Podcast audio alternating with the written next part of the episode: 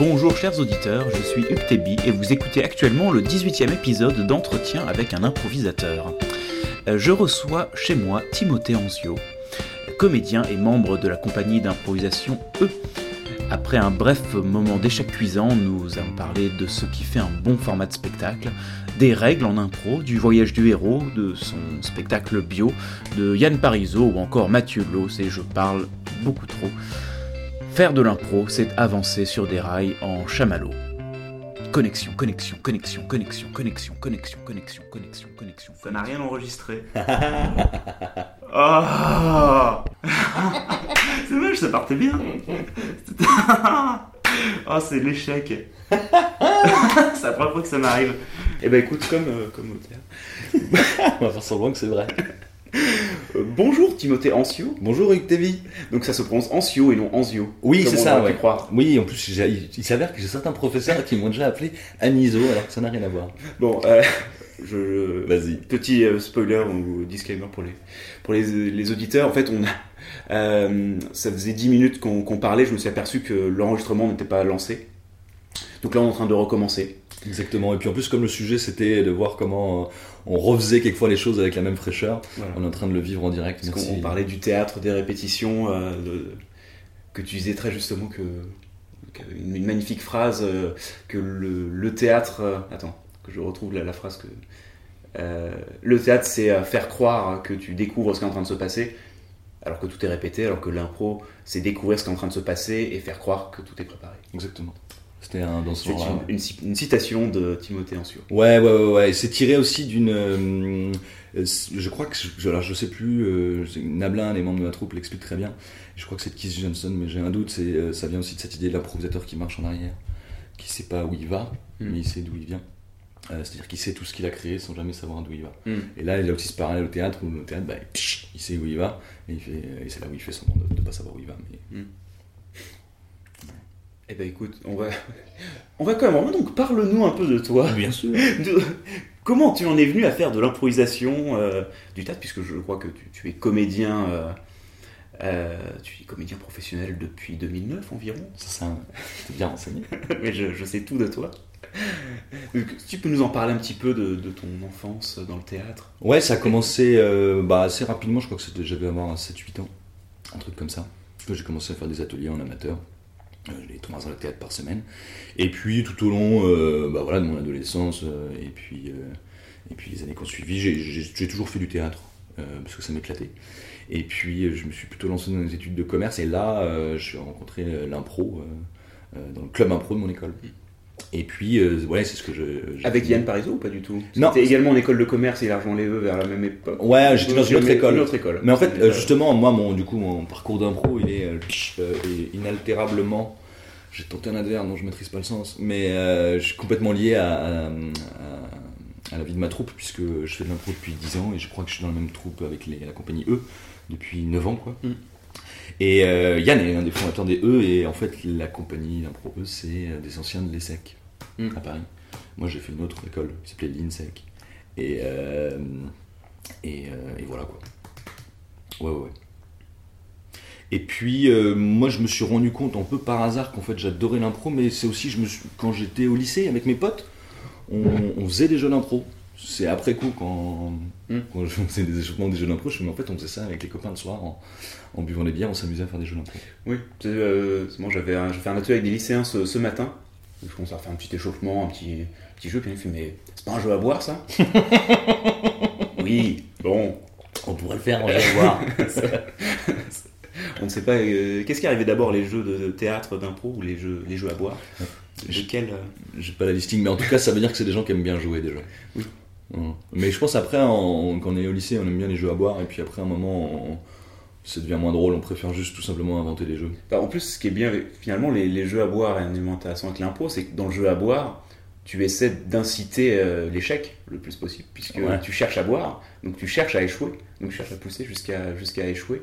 Mais tu prends plaisir à échouer. Mais alors là, tu viens de me faire une épiphanie en fait. C'est pour ça que rapidement je me suis rendu compte que en fait j'ai compris l'échec de ma rigolote parce qu'avant dans les jeux à boire, moi ce que je voulais bah, c'était picoler. C'était ça oui, alors. et oui. et donc tu es improvisateur grâce à ça. Et ben euh, franchement, je pense qu'on vient de Grâce découvrir quelque chose. Pas si toi tu Oui. l'avais déjà découvert. Bah non, non, j'a- j'avoue que j'avais déjà fait euh, le, le parallèle entre jeu à boire et jeu d'impro, mais j'avais pas fait le, le lien sur le, la stratégie de l'échec. Complètement. Et l'aspect taquiné parce qu'on veut quand même aussi s'amuser à faire boire les autres. Et oui. En tout cas, c'est une magnifique pub euh, euh, pour le, le bien vivre. euh. en plus, j'ai en face de moi euh, ta, ta réserve d'alcool. oui, c'est vrai que. Ça donne une idée de ce qu'on va faire après. Oui, effectivement, il y a beaucoup de, de bouteilles de pastis parce que je n'en bois pas, mais les gens en amènent parfois. Ouais, mais je coup, crois que tu as une, euh, tu as une réserve d'alcool assez dans le sens, il y a un côté classique. Euh, Il y a toutes ces bouteilles qu'on boit jamais. C'est ça. Qui ont l'air pleines. Genre C'est ce ça. intro qui a l'air de. Ouais, c'est ça. Le... euh, ouais. Ces vieilles, il y a les, les vieilles bouteilles au fond, c'est pas trop l'alcool Mais moi, je ne sais pas, non, mais il y a peut-être du rhum arrangé ouais, fait mais maison je au fond quelque part. C'est- On, on ne sait pas exactement. Euh, et En donc, tout cas, je pensais ouais. pas qu'on arriverait à un sujet de parler d'alcool au bout de 3 minutes. Ouais, donc ça fait un peu plus de 3 Oui, minutes, pas. mais bon, le- les auditeurs n'en connaissent que ces 3 minutes-là. Euh, et alors, du coup, euh, j'en reviens un peu à ce qu'on parlait avant de t'apercevoir que ça n'enregistrait pas.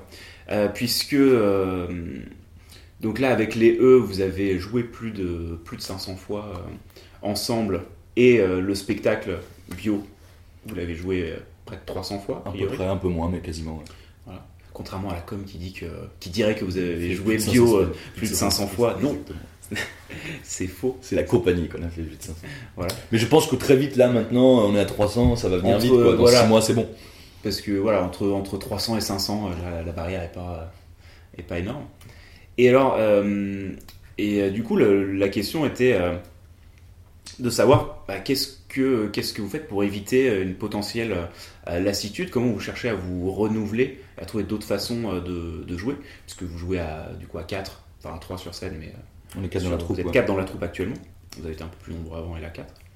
Et, euh, et alors comment, euh, ouais, comment retrouver euh, de, la, de la nouveauté, de, de la prise de risque ou de- des choses comme ça sur un spectacle qu'on joue des centaines de fois? Bah, c'est. Disons que déjà, il y a le plaisir de jouer, hein, donc euh, on est toujours hyper content de jouer. Quand on a de la chance d'avoir aussi du monde, euh, ça renvoie une énergie euh, qui nous donne envie de jouer, et cette énergie-là fait que ça marche. Donc ça nous donne envie. Euh, et, mais après, c'est clair que euh, il faut aussi, on a un peu travaillé d'une manière de comment euh, retrouver du, euh, du risque, euh, enlever des, comment on appelle ça, des patterns, des, des espèces de, Mm. modes de jeu qu'on refait. Et donc ça, ça passe par des conversations qu'on a entre nous essentiellement. Mm. Et puis c'est le principe du format aussi qui est chouette. C'est que bio, euh, c'est un format super libre. Euh, et euh, et c'est ce qui fait que ça marche, je pense. C'est que c'est super libre et on a épuré tous les codes. Il y en avait déjà très peu à la base et on a maintenant, il y a, il y a zéro code, il y a zéro règle dans la structure du format. Mm. À part le fait qu'on fait une biographie, quoi. Mais ça peut prendre tellement de trucs différents que. que qu'on enlève- on n'a pas, on n'a pas d'effet de routine quoi. Mm. Euh, et puis on a des guests qui viennent jouer avec nous de temps en temps. Ouais. Donc ça rajoute aussi un peu de fraîcheur. Et puis, euh, et puis après c'est une rigueur. Là on l'a plutôt vu cette année comme une rigueur personnelle. Qu'est-ce que toi tu peux faire toi-même pour continuer à trouver du plaisir Mm. Donc euh, réfléchir et comme on a plein de spectacles, on peut empiriquement se rendre compte de ok, je fais toujours le même personnage, je suis toujours, en- je fais toujours des jeux de statut ou je fais toujours ce- cette manière de, ce type de balance dans ma scène, ce genre de choses, et dire ok, enlevons ça euh, pour aller chercher autre chose. Mm. Mais ça, c'est plus du travail perso en fait, que chacun se fait. Mm. Mais c'est vrai qu'on est, on est pas loin quelquefois de, euh, de refaire quelquefois des, petits, des petits patterns de jeux, de scènes, de personnages. Euh, c'est le paradoxe un petit peu entre l'impro et le professionnalisme. Si le but du professionnalisme c'est de faire son métier et qu'on dit j'ai envie de jouer tous les jours, Mm. euh, ça suppose de la performance, ça suppose d'être bon, en gros pour que le public vienne, et le principe de l'impro suppose d'être créatif, de prendre des risques et, de faire des erreurs. Donc quelquefois il faut trouver une manière de vaincre ce paradoxe. C'est possible, hein, mais, mais, mais c'est vrai que quelquefois c'est des, des notions qui peuvent paraître ambivalentes. Mm. Est-ce qu'ambivalente est le bon mot? Euh, En tout cas, ça m'a pas choqué que tu l'utilises. Ouais mais fais gaffe, quelquefois je peux faire des phrases comme ça, on fait ah c'est pas choquant.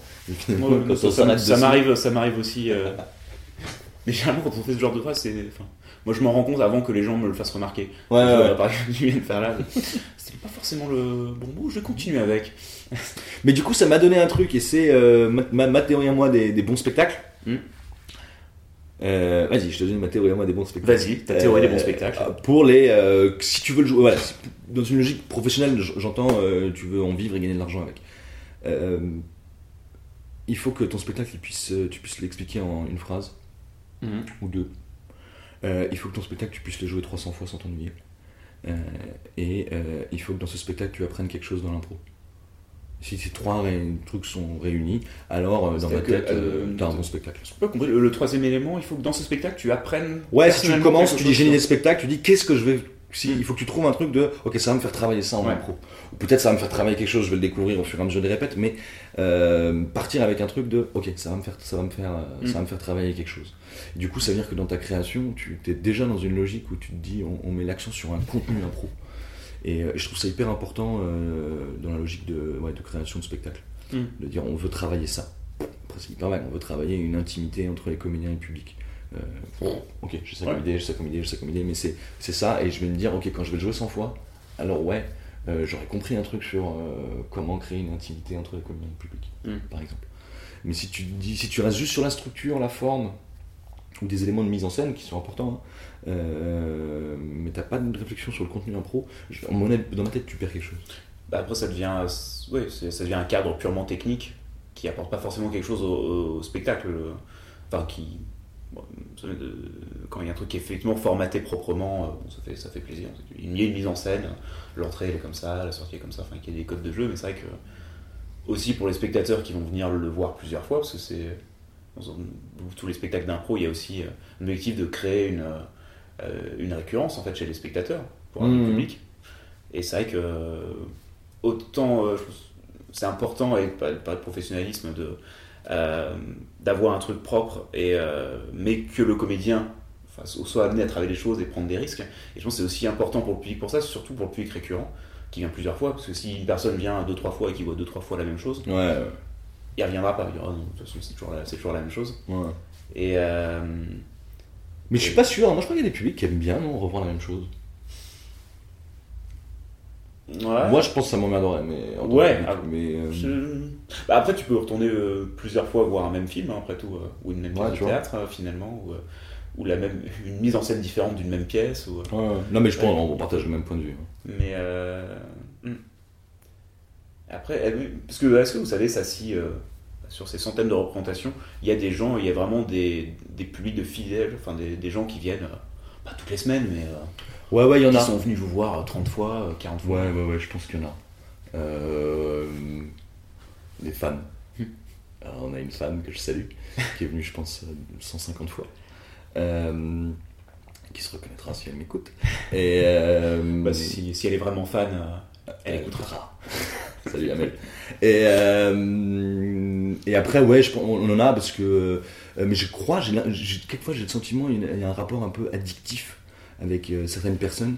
C'est-à-dire qu'ils viennent une fois, ils ont kiffé, puis ils reviennent tout de suite la semaine prochaine, et puis, et puis tout d'un coup, en deux mois et demi, on les a vus déjà dix fois. Quoi. Hmm. Et puis après un moment, un spectacle les a un peu déçus, ou je sais pas, il y a un truc, où tout d'un coup, ils ont découvert autre chose, et pouf, on les revoit plus pendant genre un an.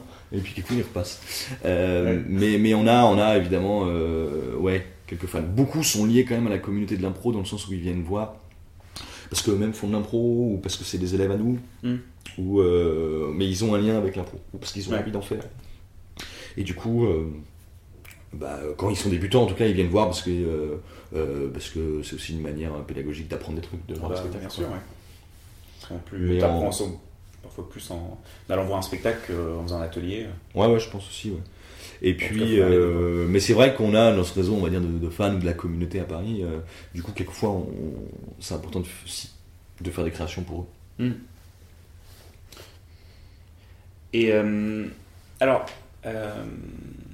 je vais revenir un petit peu sur l'histoire d'eux, parce que tu dis que ton, ton histoire d'improvisateur, de comédien, passe par l'histoire de. de alors, faut dire, faut dire les E, la compagnie E. Mais en fait, euh, moi, je Euh, dis la compagnie E, parce que je trouve ça mieux. Mais tout le monde dit les E, donc on va, on va, on va, on va, on va garder les E.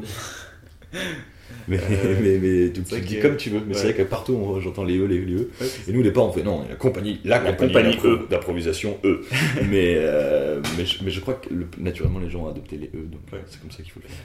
Et euh, donc, du coup, tu les as rejoints, tu as démarré l'impro euh, de façon.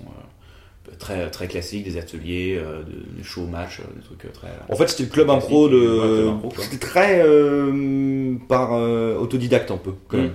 Parce qu'il n'y avait pas de club impro dans, dans mon école. Et Ouais. dit on va en créer un. Et on se retrouvait avec des gens qu'on n'y connaissait rien à l'impro. Ouais. On- Il y avait un mec qui allait voir des matchs et qui a dit Les gars, il y a des catégories. C'est quoi C'est une catégorie? C'est un truc qui s'appelle dégressif, il faut réduire, euh, machin. Ah bon, vas-y, bah on le fait, vas-y, on le fait. Les gars, il y a des fautes, des fautes. Et on découvrait euh, séance après séance. Et un mec qui allait voir des matchs et qui nous expliquait comment ça marchait. Mm. Et c'est au cours de mon premier match, moi en tout cas, que j'ai euh, rencontré Nabla, qui est euh, l'un des fondateurs de la compagnie, Mm. et euh, qui est venu nous voir et qui nous a dit quoi? Il nous a dit les gars, vous avez une super énergie, mais vous y connaissez que dalle. Et je lui dis bah apprends-moi. Et euh, il a dit d'accord. Et du coup, c'était mon premier prof d'impro. Je crois pendant six mois, un an, un an.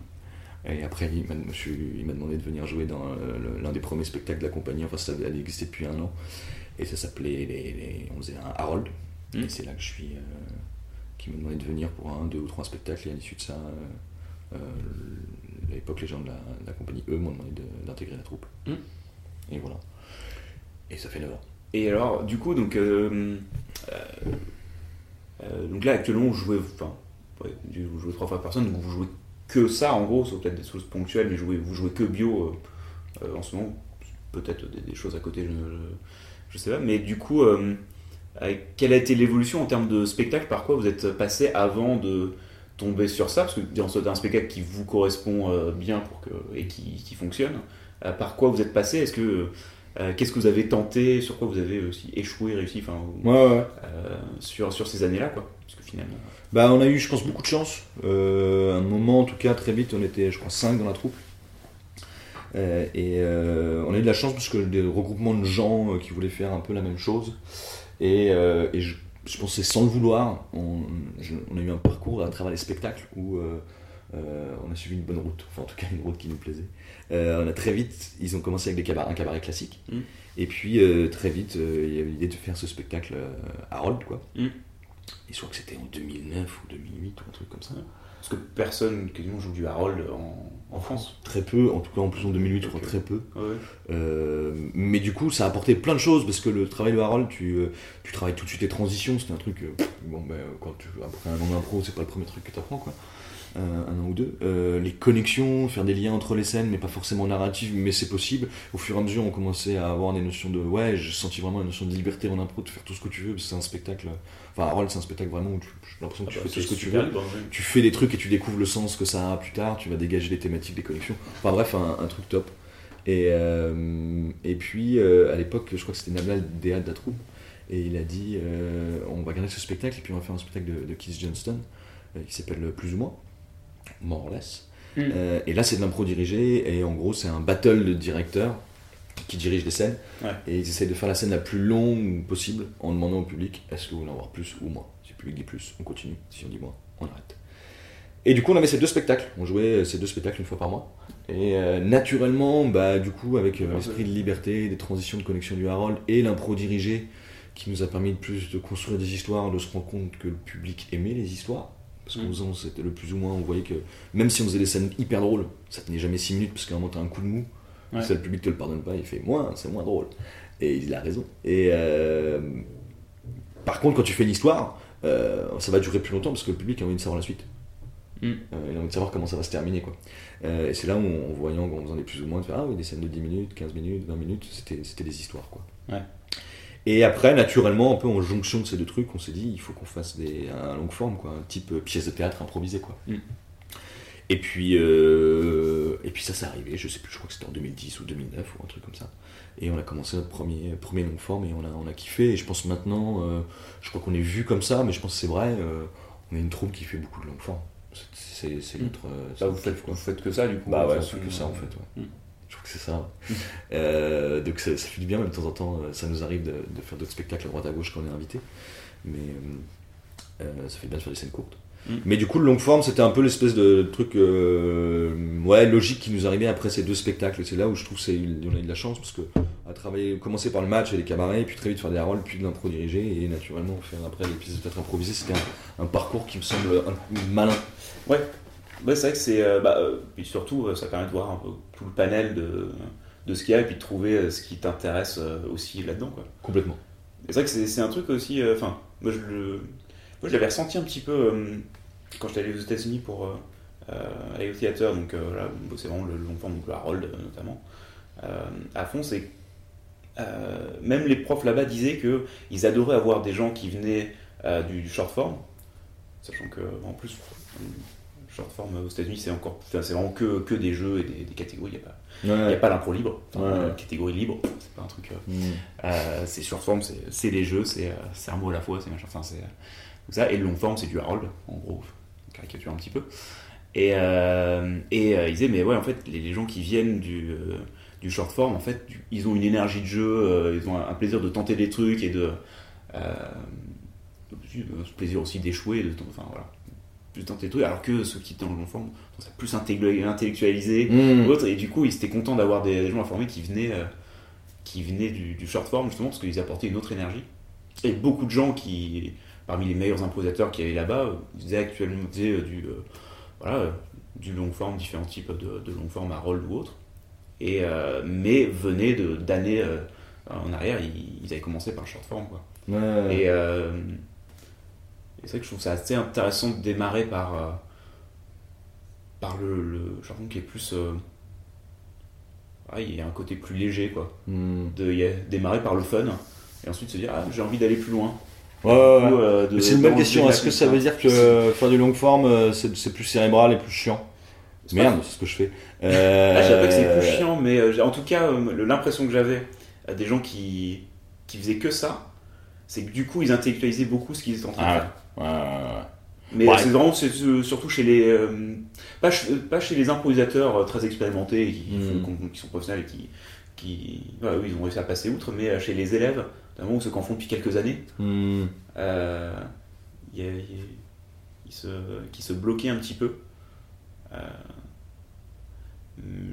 Ouais, c'est que- c'est possible. intéressant de, de voir euh, de voir vraiment les deux aspects. En plus, c'est marrant parce que du coup, vous avez euh, c'était en parallèle, euh, en gros, un format un format Close et un format Kiss Johnston euh, Ouais. en parallèle.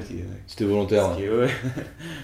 Parce que les, les deux les deux gros pans de l'impro, de faire les, les deux en même temps, forcément, ça les deux s'alimentent l'un l'autre. Complètement. Mais je pense au début, on était très, euh, on était des troupes d'intellectuels.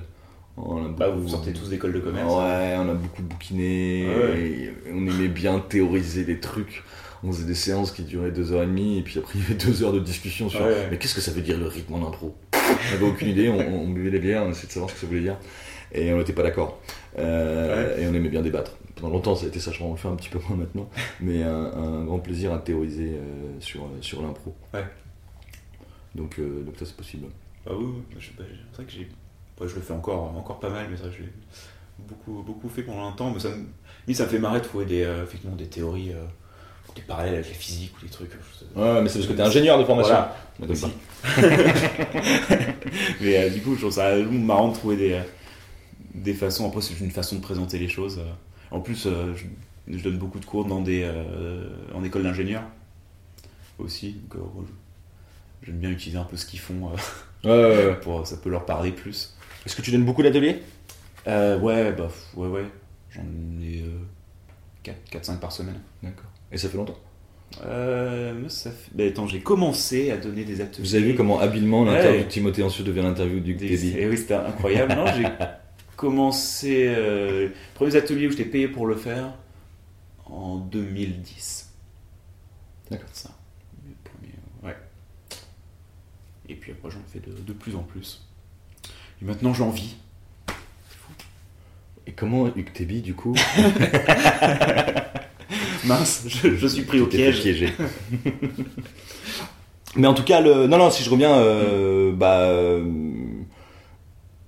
je suis peut-être il y a un truc intellectuel dans le long forme. Le plus dangereux que je vois, euh, et c'est là où on commence à se faire chier, c'est quand, euh, quand on fait ce type de truc un peu narratif, de, une longue histoire euh, improvisée, au bout de. Qu'est-ce qui se passe quand on arrive au bout de 40 minutes En Mm. gros, au début, on est excité, mais c'est comme le début d'une scène d'impro, les 20 premières secondes, on fait Ah, qu'est-ce qui se passe on, est, ouais. on commence à poser des trucs, on, fait, on sait où on va, et dans le long forme, c'est un peu pareil. Quand il est un peu propre comme ça, il y a un espèce de truc qui arrive entre et 30 c'est et 40 souvent le- ouais, le minutes, on sait 40, déjà. C'est le passage des comment- 40 minutes qui est souvent le. Parce qu'on sait comment ça va finir, Ouais.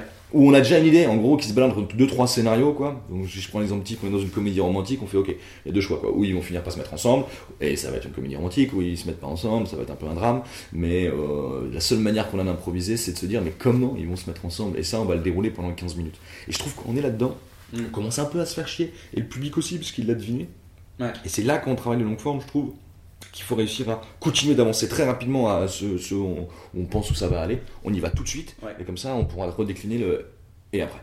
Mm. Et ça, c'est dur, je trouve, quand on fait du long forme, parce que, euh, euh, parce que voilà, c'est ça. Si au bout de 40 minutes, on sait déjà comment ça se passe, tout le monde commence à embrayer un truc où on improvise beaucoup moins, Ouais. et on se marre beaucoup moins. C'est ça, c'est dès que tu dès que es rentré dans un confort, dès que tu es dans un truc, tu es sur tes règles, tu fais ok, bon bah je sais où ça va aller, le public sait où ça va aller.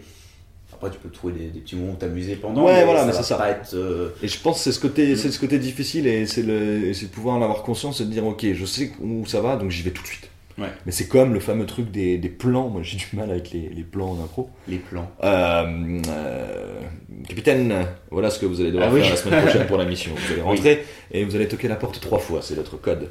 Et il va répondre deux fois. Ouais. Et là, vous lui donnerez la valise. Et donc là, on est en train de dire tout ce qui va se passer. Et du coup, je fais, ah merde, du coup, quand j'y vais, je me dis, bah, est-ce qu'il faut que je le fasse? Je vais taper trois fois, ou alors je vais faire exprès de taper deux fois pour pas provoquer ce qui a été dit. Ouais. Euh, et en fait, je me rends compte qu'on en fait plein de manière plus ou moins subtile. Mm. Et c'est là où maintenant, enfin, la chance d'Ambio, c'est qu'on peut se le permettre facilement. euh, dès que je sens qu'on est un peu dans le futur, de pouvoir couper pour y aller.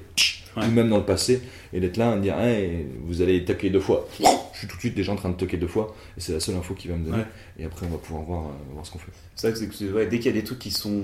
Dès qu'on sait qu'on va devoir y aller, euh, c'est un truc c'est que la je mort, répète je souvent. ouais. C'est- C'est y aller, voire même. euh, moi j'ai tendance à aller après. Ouais, et faire les lips de ce truc. quoi. Ouais, mais carrément, euh, bah, si on sait ce qui va se passer, autant arriver après et t'as peut-être une conséquence inattendue ou pas, mais t'es dans la situation où tu viens de faire ce qui a été, ce qui a été demandé. et, euh, Ouais. bah, le capitaine est donné les plans, mais bon, paf, ellipse, c'était prisonnier, et puis. euh, Mais c'est un truc qui, a- nous a, arrive mais, euh, hyper souvent, je pense amateurs comme confirmés sans s'en rendre compte qu'on on crée des stratégies pour essayer des trous dans le passé ou dans le futur Ouais. euh, et fuir un peu le, le- le présent. Et donc tout ce truc de plan qui se dé- en fonction de nos exigences décline, on peut le voir sur, sur vraiment plein de trucs. Et c'est, euh, je pense que c'est notre boulot et d'arriver à le voir et d'être toujours dans le, le ici et maintenant. Quoi. Ouais, c'est un peu une des, euh, un des problèmes que je trouve qu'il peut y avoir avec. à entrer trop dans le storytelling. Ouais, voilà. Un article justement là, c'est un peu sur tout ce qui est voyage du héros. Ouais. Truc qui est. moi j'adore théoriser, donc je trouve ça vachement intéressant, mais je trouve ça. euh, d'appliquer directement le, un truc, vraiment le voyage du héros comme ça, c'est justement on perd complètement le, euh, la surprise Je suis aller. complètement d'accord avec toi. Mais que c'est intéressant d'avoir d'avoir en tête un peu ces schémas de. Ok, c'est quelqu'un qui va évoluer, qu'à un moment ça va aller mal, et que c'est intéressant d'avoir un moment où ça aille mal, Ouais. pour ensuite euh, que, que ça remonte après. Mais de- sortir de ça pour trouver juste des scènes, des scènes intéressantes à jouer et d'avoir, même si on raconte une histoire euh, qui va durer une heure, une heure quinze, euh, une heure et demie, de, de là-dedans trouver des, des vraies scènes de 5-10 minutes, et pas juste des scènes où on met en place ce qui va se passer après. quoi. Complètement, mais tu c'est hyper dur, même si Mm. euh, c'est hyper intéressant le voyage du héros et que j'adore Mark Jane. Euh, les- comment tu fais pour faire Comment tu fais pour faire Je sais plus combien d'étapes, il y a 12 étapes ou un truc comme ça. Et je me dis, ah, nous qu'on a travaillé le long forme euh, avec la compagnie, on, on s'est inspiré d'un bouquin qui s'appelle How to Improvise a Full Length Play Ouais. De, Ah de, de Ken Adams. Et il y avait déjà pas mal de structures, je crois qu'il y avait 6 étapes. On a, je crois on n'a jamais réussi à faire les 6 étapes. Et heureusement qu'on s'est dit que c'était pas grave parce que sinon euh, c'était compliqué. Bah, même ce que, euh, ce que m'avait dit Mark Jane, euh, parce que je l'avais eu en podcast, mais même avant ça, j'en avais parlé avec lui Salut Marc avant, après avoir vu le spectacle trio, où, où dit que justement il essaie pas d'appliquer les 12 étapes. Que voilà, il sait que ça va commencer dans un truc ordinaire où il se passe rien, Mmh. Et, euh, et que genre un moment il va peut-être avoir un truc, oh là on arrive vers la crise quoi. Ouais, ouais. Et du coup, bam, euh, il sait qu'en gros, euh, la crise c'est fin de l'acte 2, et c'est que là ça va aller mal, et qu'après ça va repartir, et puis enfin, et qu'à la fin on va essayer de faire, de faire en sorte que les défauts du héros, enfin, voilà, qu'il ait changé, qu'il ait appris quelque chose le voyage, mais pas de pas d'essayer d'appliquer euh, les, euh, les archétypes de personnages ou les ou les étapes, mais en fait de les reconnaître quand il y a un truc qui pointe son nez, tu vois, ah, Mais de toute manière, je pense que euh, ce Mais- que tu dis, ça me fait penser à plein de trucs euh, euh, qu'on a en impro, c'est-à-dire comment on- à un moment il faut muscler le, euh, la la pratique ou, la structure, par mm. exemple. Et que le moment où on la muscle, on est conscient qu'on est, ça devient intellectuel, on est de faire ah, faut que je, faut que je fasse les crises, euh, mm. ou ah, faut que je pose une plateforme, ou ah, faut que j'identifie ceci ou cela. Euh, et puis c'est là où on muscle, fois c'est un peu chiant, et puis ça, on monte dans la tête et on, on, s'ennuie un peu plus. Mais l'idée c'est que ça devienne comme un second réflexe et qu'on arrive à une phase où on, arrive à le faire de manière inconsciente. Mm. C'est-à-dire qu'on est à un point où on se rend plus compte qu'on pose des plateformes, mais on pose des plateformes. Et c'est là où c'est vrai que quelquefois on a, on a besoin. Et je pense que si on est hyper rodé avec cette structure, j'ai du mal à croire qu'on puisse sur 12 ou 18 étapes, mais au moins en avoir 4-5, et naturellement on n'y pense plus, mais on les fait. Mm. C'est-à-dire qu'on a dans un rythme implicite, dans la forme où tout d'un coup, climax. Et là, on voit le héros et on fait. C'est la crise, c'est ça. Allez, on va le faire galérer un peu plus. Et ça va plus être une idée de faut que je fasse la phase 6 du voyage du héros.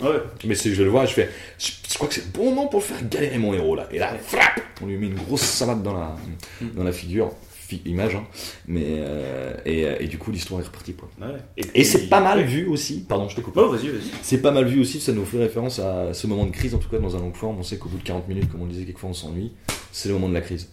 Et donc c'est pas le moment où on va tranquillement aller jusqu'à la fin. C'est le moment où on va rebalancer un petit switch quoi. C'est ça, ouais. En faisant souffrir notre héros. tout, tout peut arriver. On croyait que qu'ils allaient se mettre ensemble. Finalement, non. non. Il découvre qu'il y a un truc qu'il ne lui a pas dit. Et, et, euh, où elle meurt, où il meurt. Oui. Ce n'est plus une comédie romantique. Ah, quel dommage, plus de comédie romantique.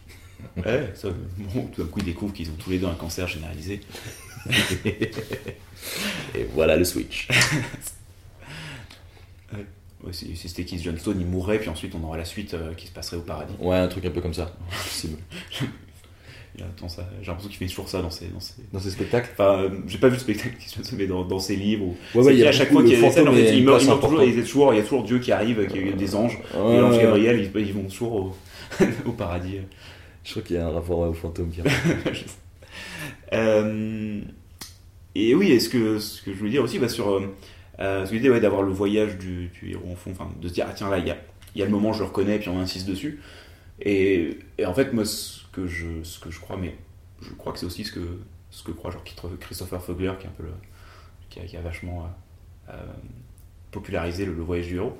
Euh, c'est que, en fait, si tu as raconté une histoire bah, dans laquelle tu as, un personnage qui, est, qui, a, qui a eu des problèmes, qui a un objectif, enfin, en fait, les étapes, tu vas passer par les étapes, que tu le veuilles ou non, quoi. Oui, c'est instinctif, quoi. Si tu, voilà, si tu regardes l'histoire après, en fait, tu vas trouver les archétypes de personnages tu vas trouver les étapes. Hmm. C'est juste que tu n'avais pas conscience que tu les faisais pendant que tu les faisais. Quoi.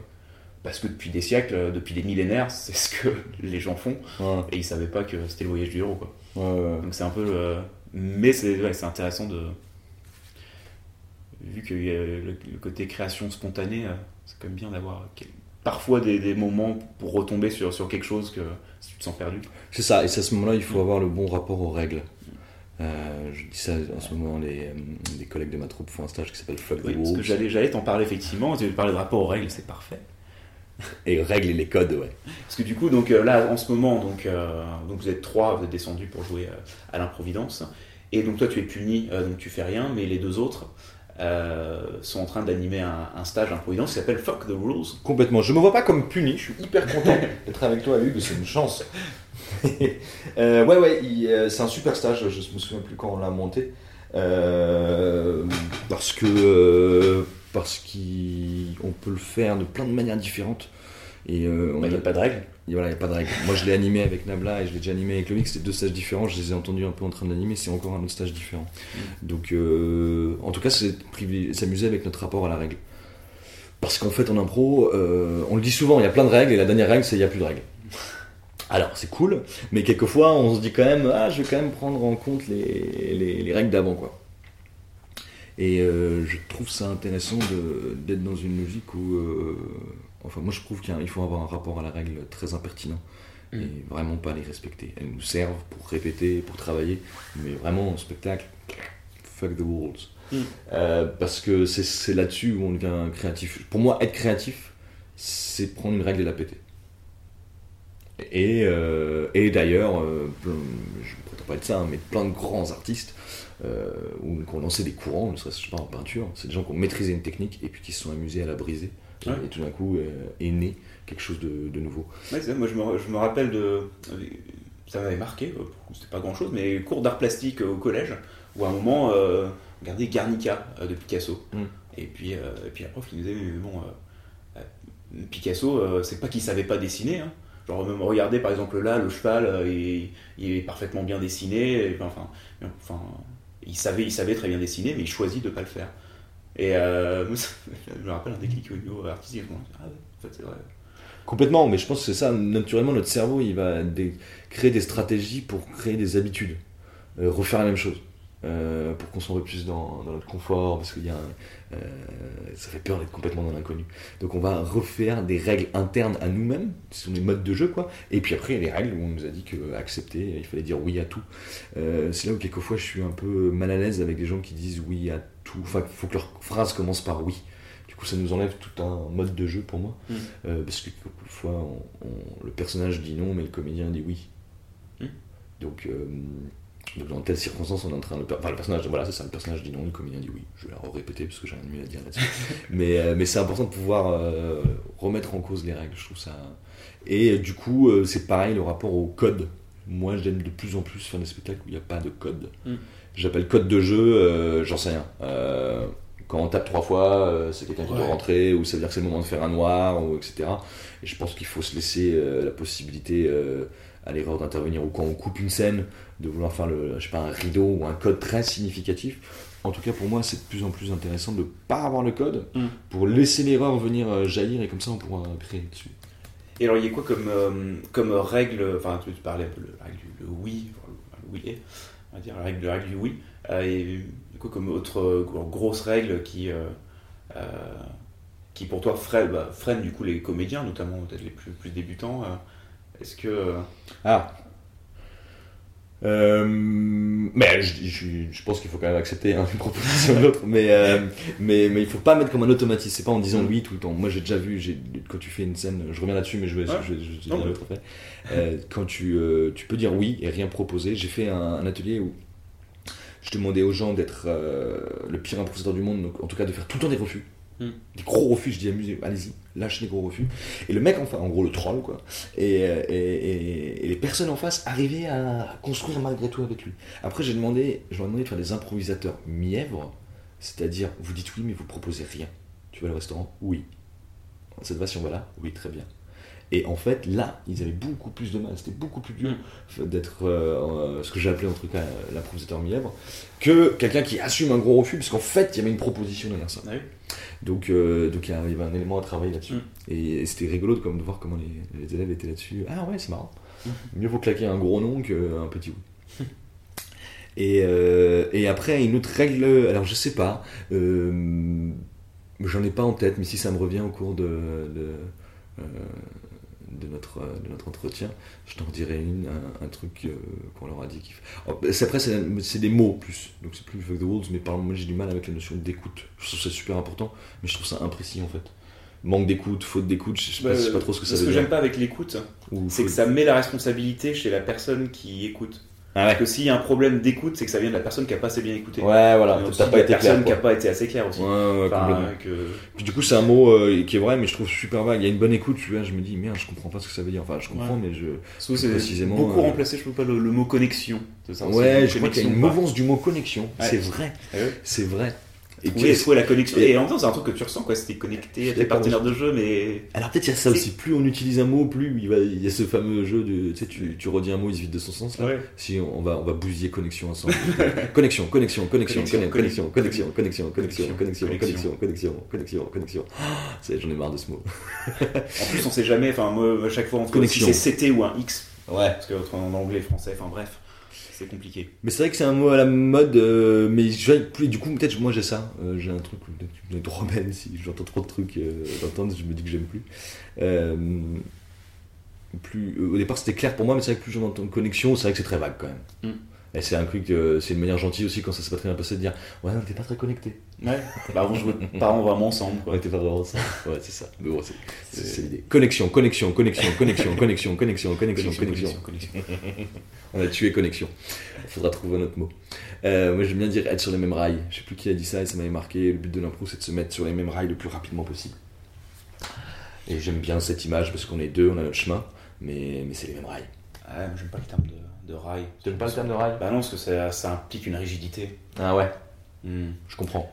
On Eh ben, on est les mêmes rails dans, le même, on on est est dans rails- le même canoë, dans, Ouais. dans le même dans le même bateau de rafting. J'en sais rien. Ouais, mais moi, je- ouais, c'est avec la boost, c'est cool. C'est vrai que c'est pas mal, mais j'ai l'impression qu'il faut que je mette un casque. Euh, on est dans les mêmes rails, il faut être dans les mêmes rails de chewing-gum. Non, dans les mêmes rails en chamallow. ouais. Ouais, dans les mêmes rails en chamallow. L'impro, euh, c'est se mettre dans les mêmes rails de Oui. chamallow. Là, les gens, c'est Non, très mais ça clair. rime. mais- En plus, ça rime. voilà. Ce serait bien ouais, qu'on on redécouvre à la fin de cet entretien plein de nouveaux, nouvelles manières de, de dire, euh, de voir l'impro. Et je pense que c'est ça qui est euh, hyper important quand tu apprends au fur et à mesure aussi. En fait, il y a plein de choses, on les a déjà vues, on les connaît, mais c'est des nouveaux mots qui, qui te mettent en évidence le concept. Mm. Et quelquefois, en fait, les différents profs, ils ont, dit, ils ont parlé de ça, et pff, en fait, euh, c'est la même chose. Je, je me souviens d'un Elric Thomas, un mec qui nous avait donné un super improvisateur qui nous avait donné un cours. Et euh, je crois pas qu'il était en lien avec Keith Johnson ou non, mais il, il a juste dit, il utilisait le mot tempête, quoi. Il faut rentrer dans la tempête et la traverser. Et ben je trouvais que c'était un mot sympa. Mm. Et, et je me suis dit, mais en fait, là, il veut dire, il faut prendre des risques. Euh, mais, euh, mais sa manière à lui de le voir, c'était, il faut rentrer dans la tempête et la traverser. Et ça me parle pas mal parce que, euh, dans les tornades, tu sais, il y a, un- Mm. on dit que quand on est au milieu, en fait, ça passe. Ouais. Ça, mais quand on est dans l'œil du truc, là, c'est ça, c'est l'œil, je crois. Ouais, ouais, c'est. Et, et ben, on n'est pas valingué à droite à gauche, mais euh, et on est dans cette tornade. Et puis après, on la traverse. Hmm. Attends, c'est du coup même chose que ce que disait euh, un stage avec euh, comment Caspar euh, Fjellbred. Ouais. Euh, je, je vais prononcer rapidement son nom de famille Ouais, parce qu'à chaque fois toujours il y un doute. Est-ce que que c'est. Bon, si tu le prononces à l'anglaise, mais comme c'est un danois. On sait, on sait pas trop. Euh, c'est connexion, connexion, connexion, connexion, connexion, Connexion. Comment il disait. Entre dans la forme, connais la forme et trouve ta liberté. Finalement, un peu euh, rentrer dedans et ensuite, euh, une fois que tu as ça, ok, on va, on va sortir, on va utiliser ce qu'on a et faire autre chose avec. Mais en tout cas, euh, je reviens au rapport aux règles, c'est intéressant Mm. parce que c'est, et je pense que c'est hyper important si tu vois ça d'une manière artistique, de se re-questionner sur euh, pourquoi il faut faire ça comme ça. Qu'est-ce qui a dit qu'il fallait faire ça comme ça Mm. Et si sur plein d'approches, et on peut tout remettre en question, euh, que ce soit le lieu où on joue, la manière dont on interagit avec les gens, euh, la forme, etc., euh, juste remettre en question et décider de, pour une fois, de faire différemment. Mm. Et c'est pas facile, parce que c'est rassurant les cadres. Bah, Après, il y a la question de la pédagogie aussi. Puisque, enfin, moi, je, le- du coup, je le vois, euh, je le vois beaucoup avec euh, les, les élèves que j'ai en atelier, certains que, que j'ai pendant plusieurs, plusieurs années, années d'affilée. Et euh, et il y a toujours, euh, toujours les, les questionnements. Alors, euh, bon, euh, des questions de ah, est-ce, est-ce qu'on peut faire ça ou est-ce qu'il faut faire ça? Souvent, c'est si. si la question commence par est-ce qu'on peut, la réponse est oui. Si la, la question commence par est-ce qu'il faut, la réponse est non. Euh, mais, mais à quel point, la question c'est à quel point est-ce que ça les aide euh, aussi parce que souvent, euh, euh, bah, par exemple tu parlais de, de- des codes de jeu, je tape trois fois, ça veut dire qu'on change de scène. Ouais, comme ça. trucs comme ça. Mais je voyais des, des moments où euh, moi je faisais bosser les transitions, où je dis bah, bah vous allez vous commencez une nouvelle scène, ils comprendront bien que c'est que c'est fini. Enfin, j'essaie de c'est que qui tentent des qui tentent des trucs. Et euh, puis à un moment, ils vont voir, ils vont jouer avec des gens, voir un spectacle où genre, bah, ils, ils tapent, ils tapent au sol, ça veut dire que c'est un changement de scène et les gens rentrent. Et dire, ah, mais du coup on peut faire ça.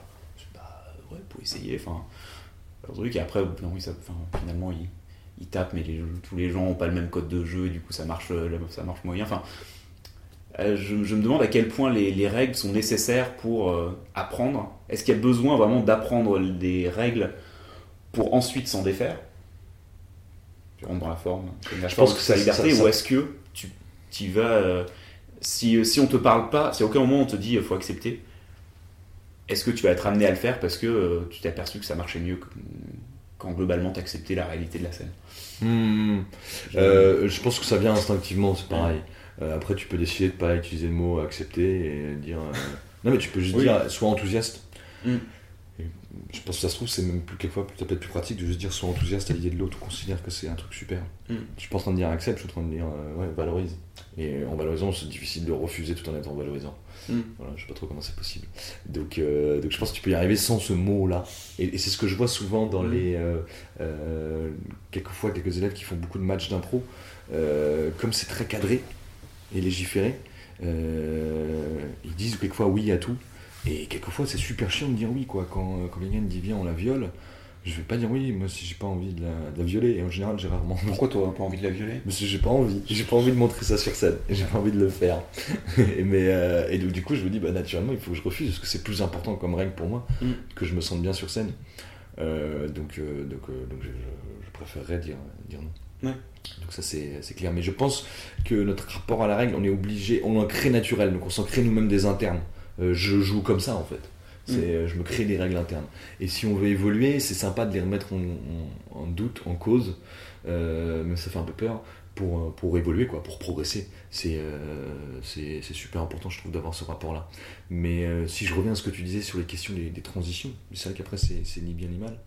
Euh, et je pense, si on voit ça comme un art aussi, c'est une question d'esthétique. Mm. Si eux, ils disent, là, ça nous va comme esthétique, Ouais. ou s'ils disent, ok, j'ai envie de quelque chose de, de différent, euh, et donc, euh, je- en- un art, l'art, l'art, enfin un artiste, c'est quelqu'un qui mélange l'esthétique et la technique, quoi. Mm.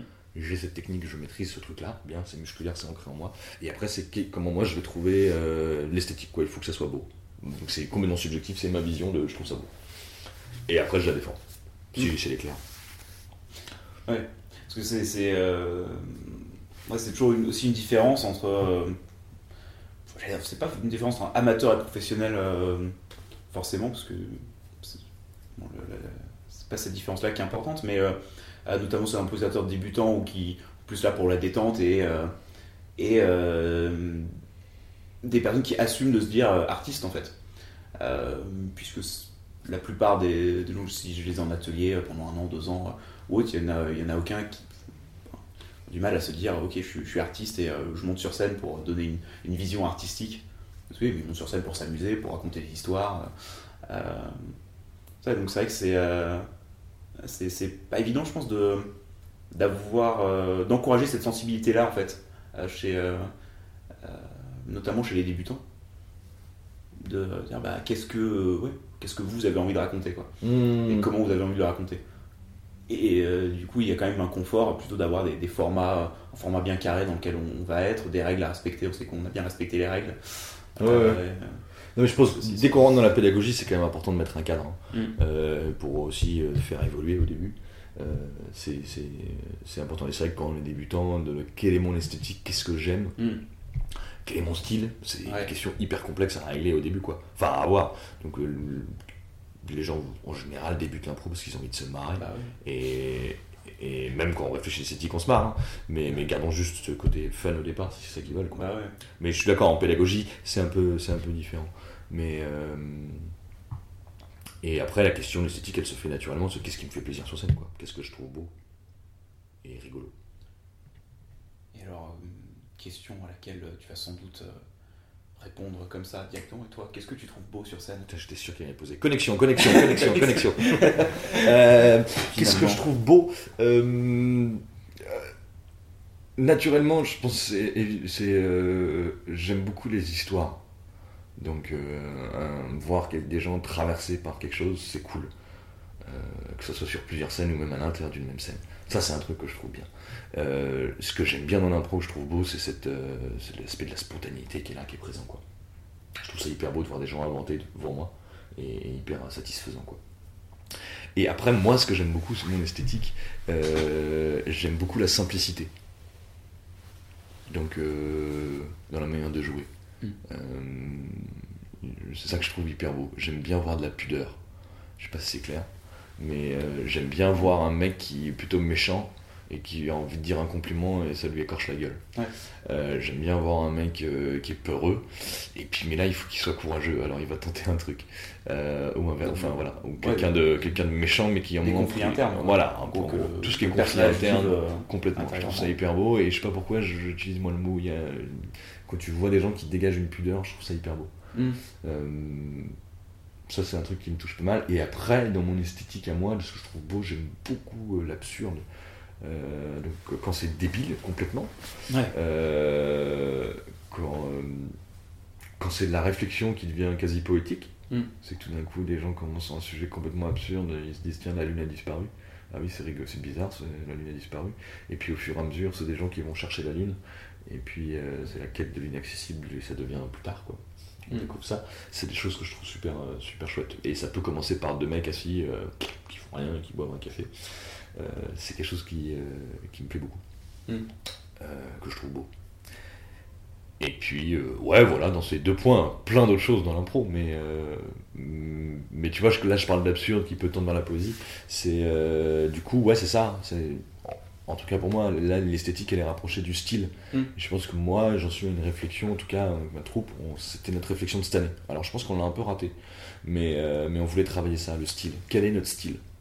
C'est-à-dire c'est- qu'est-ce qu'on aime et qu'est-ce qu'on veut défendre. Ouais, c'est une question. euh, Je trouve que c'est une question qui, en tout cas, nous maintenant, C'est en fait, on l'a, mais on n'a pas réussi à mettre des mots dessus. Ouais. Mais on a notre style, quoi.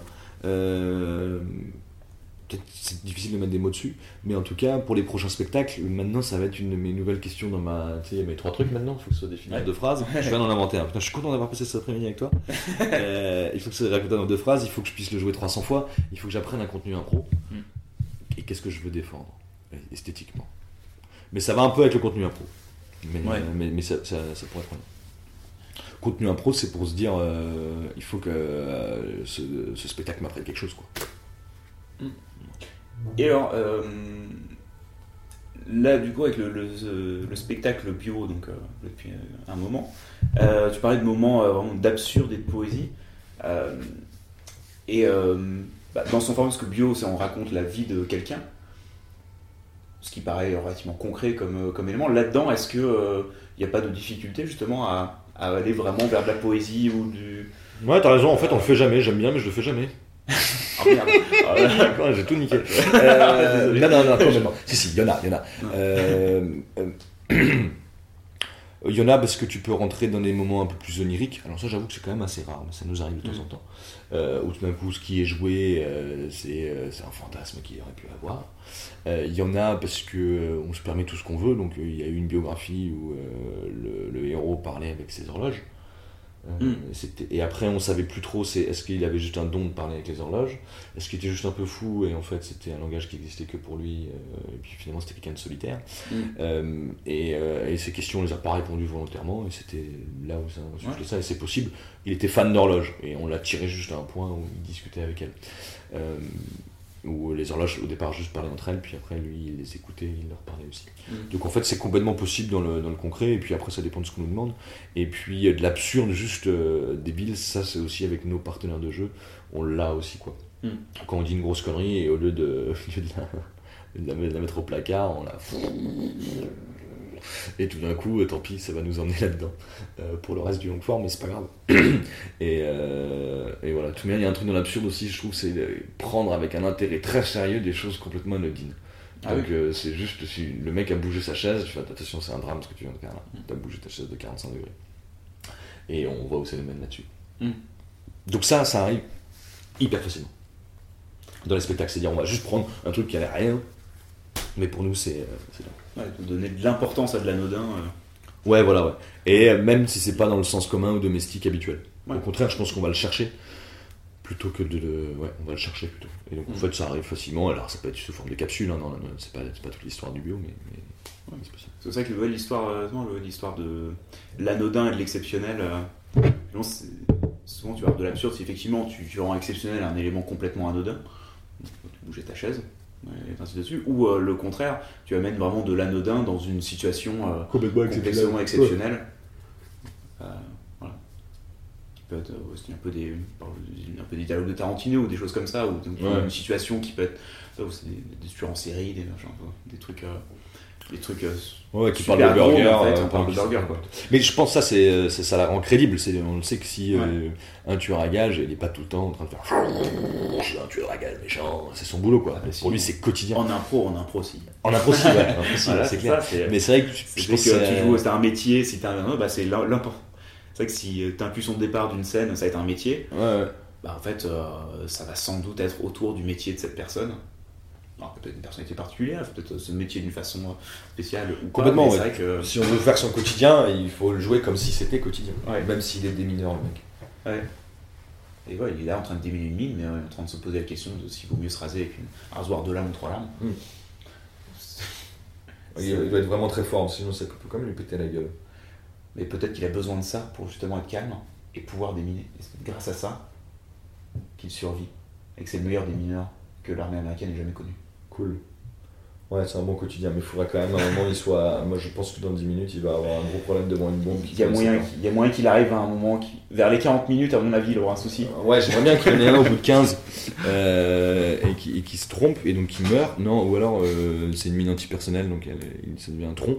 Ou alors c'est son assistant qui, euh, qui a mieux déminé la bombe que lui. Et là il est en proie au doute.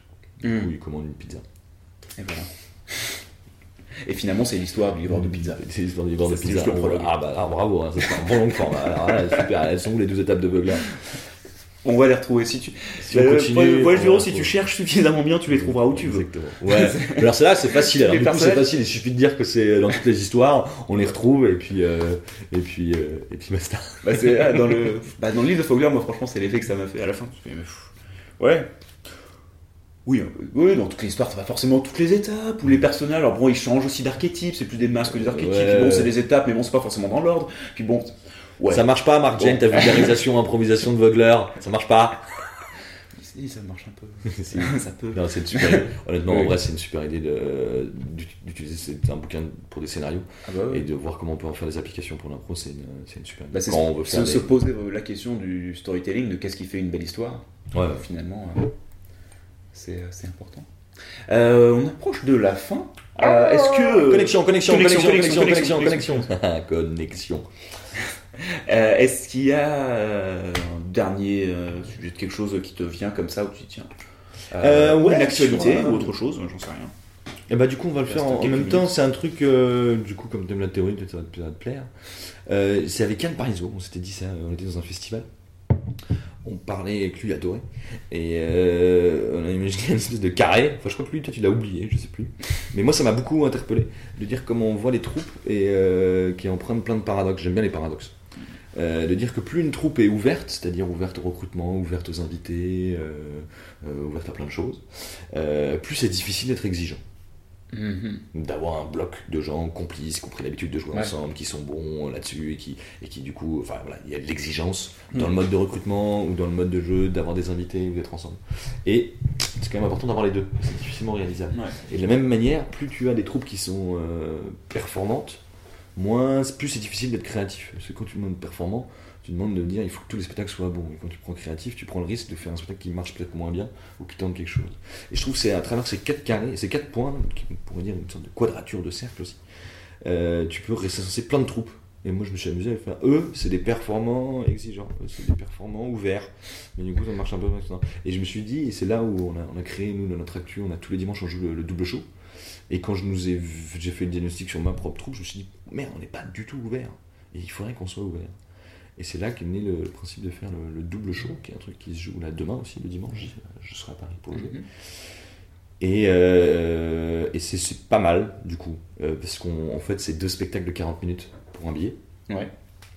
Et, euh, et là, on le fait à Paris. hein. Et là-dedans, il y a six spectacles qui tournent. Et dans les six spectacles, ils vont, il y en a deux qui vont pour le double show le dimanche, et ça tourne entre ces six spectacles. Et n'importe qui peut venir me proposer une idée qu'il trouve bien. On respecte ma règle de trois idées. Voilà. Et, euh, et, euh, et on la tente comme ça. Et du coup, c'est un, c'est un super volet que je trouve hyper intéressant à faire. Notamment, comme toi, tu me dis que tu le fais, tu pas affilié à une troupe, comment on peut aussi réussir à faire des, euh, des spectacles par projet Mm. plutôt que par troupe? Ça, bah, ça se fait euh, finalement, de, de plus en plus, bah, j'en parlais de Thomas, euh, le président de l'improvidence, où euh, il y a de plus en plus de demandes qui viennent, qui viennent pas de troupes, mais c'est des gens Qui ont envie de faire un spectacle. voilà, qui, qui veulent se mettre ensemble parce qu'ils aiment jouer ensemble, et après, est-ce que tu crées une euh, troupe pour, euh, pour c'est créer un spectacle T'as pas forcément besoin. besoin. La troupe existe le temps du spectacle, un peu comme au théâtre.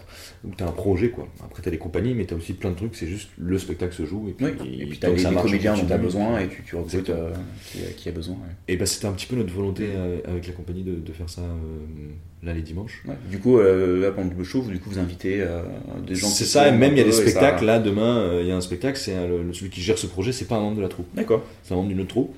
Et, euh, et par contre, moi je joue dans l'un, par exemple, et lui il fait son casting. Et, euh, et on joue dedans. Voilà. C'était ça l'actu en tout cas, qu'il y aura demain. Ah, et euh, tout le mois de juin, les, les dimanches. Et du coup, c'est comment créer une sorte de laboratoire exigeant. Donc ouvert et exigeant. Hmm. Eh ben écoute, euh, Sur ce, on va, on va arrêter l'enregistrement. Écoute, bah, merci, euh, merci d'être venu. Merci à toi de m'avoir intéressant. invité. Peut-être je pourrais clôturer en essayant de faire un trop-plein d'un improvisateur que j'aime beaucoup qui s'appelle Mathieu Loss. J'ai envie de vous fatiguer avec son nom. Mathieu Loss, Mathieu Loss, Mathieu Loss, Mathieu Loss, Mathieu Loss, Mathieu Loss, Mathieu Loss, Mathieu Loss. Puis comme ça, je verrai si tu Mathieu l'écoutes. Mathieu Loss, Mathieu Loss. Bah, il a tendance à écouter. Ouais. Je l'ai croisé, il m'a dit Oh, hier, j'ai. Ouais, il m'a dit Je t'ai écouté 6 heures hier. Donc, Parce Il y a vraiment rien à Il faire. Mathieu il Loss, fait des allers-retours Mathieu Loss, à- Mathieu. Euh, ah, comment je dis le nom de la ville. Grenoble Non, euh, Valence Il joue avec euh, Combats Absurdes là. euh, Strasbourg Non, dans le sud. Non, je te sonne. Euh, à chaque fois, je pense. Castres. Non, c'est pas. euh, Marseille, Non.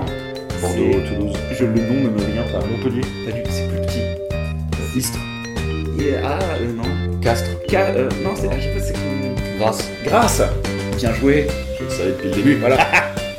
Et du coup, euh, Apparemment, il des podcasts dans la voiture. Donc il y a des chances qu'il écoute celui-ci. Parfait. Et donc Mathieu Loss, Mathieu Loss, Mathieu Loss, Connexion, connexion, connexion, connexion, connexion.